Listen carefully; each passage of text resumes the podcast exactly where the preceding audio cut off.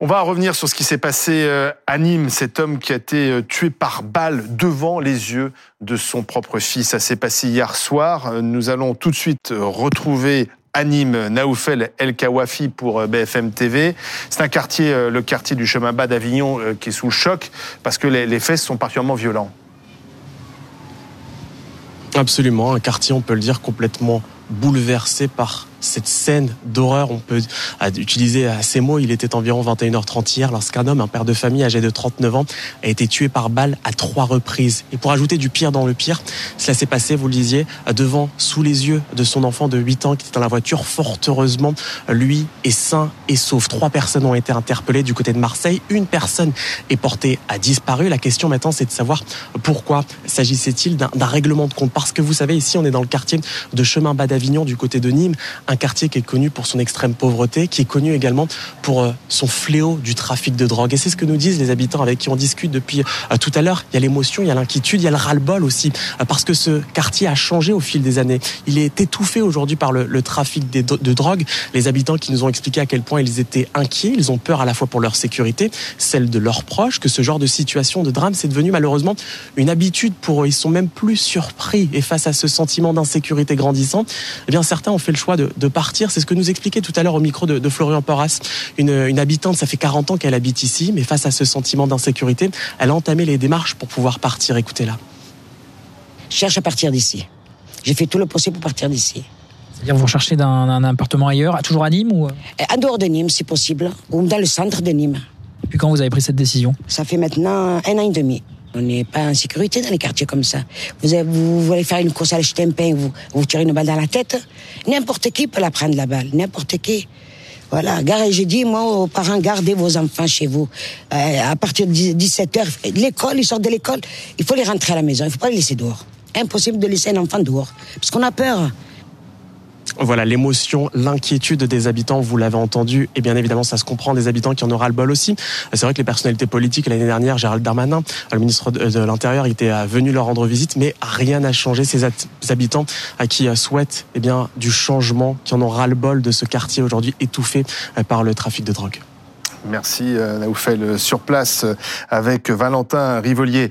Guillaume Fard, bonsoir. Alors les enquêteurs s'intéressent à trois individus qui ont été interpellés hier soir à Marseille, qui pourraient avoir un lien avec la fusillade. On est sans doute dans, dans, dans le cas d'un règlement de compte euh, peut-être sur fond de trafic de drogue, parce qu'on sait que ce quartier est gangréné par, par ces trafics. Oui, euh, effectivement, il y, a, il y, a, deux quartiers euh, à Nîmes qui font l'objet d'une attention particulière des pouvoirs publics sur la question du trafic de stupéfiants, le quartier Pisevin et le quartier dit Chemin Bas d'Avignon, le quartier où il y a lieu où a eu lieu cet homicide hier. Et effectivement, il y a une économie de la drogue.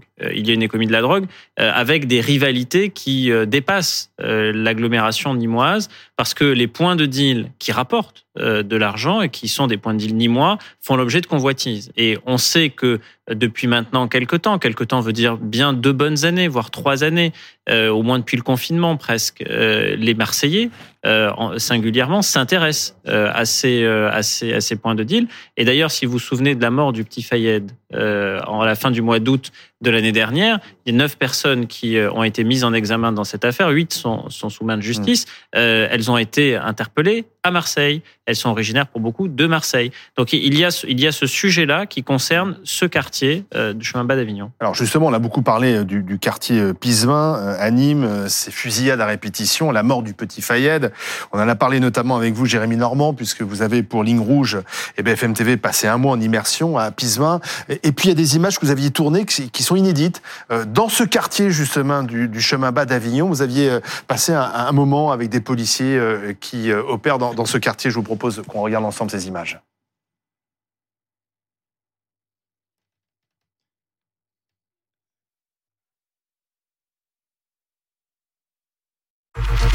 Ah, c'est un point de deal qui reprend un petit peu euh, de l'activité, qui avait une activité plutôt en baisse euh, ces derniers temps. On a fait beaucoup d'opérations euh, secteur chemin bas. Et vu les événements, on a porté plus notre attention sur le secteur euh, Pissevin. Du coup, le chemin bas reprend un petit peu d'activité. Les clients se déplacent peut-être un peu plus ici. Étant donné que c'est plus difficile maintenant pour eux d'aller se ravitailler en stup à la ZUP Sud. Car quatre quartiers s'affrontent pour le contrôle du marché de la drogue. Le Mas de Mingue, le chemin bas d'Avignon et Pissevin, seulement séparés d'une route de son concurrent historique Val-de-Gour. Depuis plusieurs mois maintenant, ces affrontements entre bandes rivales ont lieu de plus en plus souvent.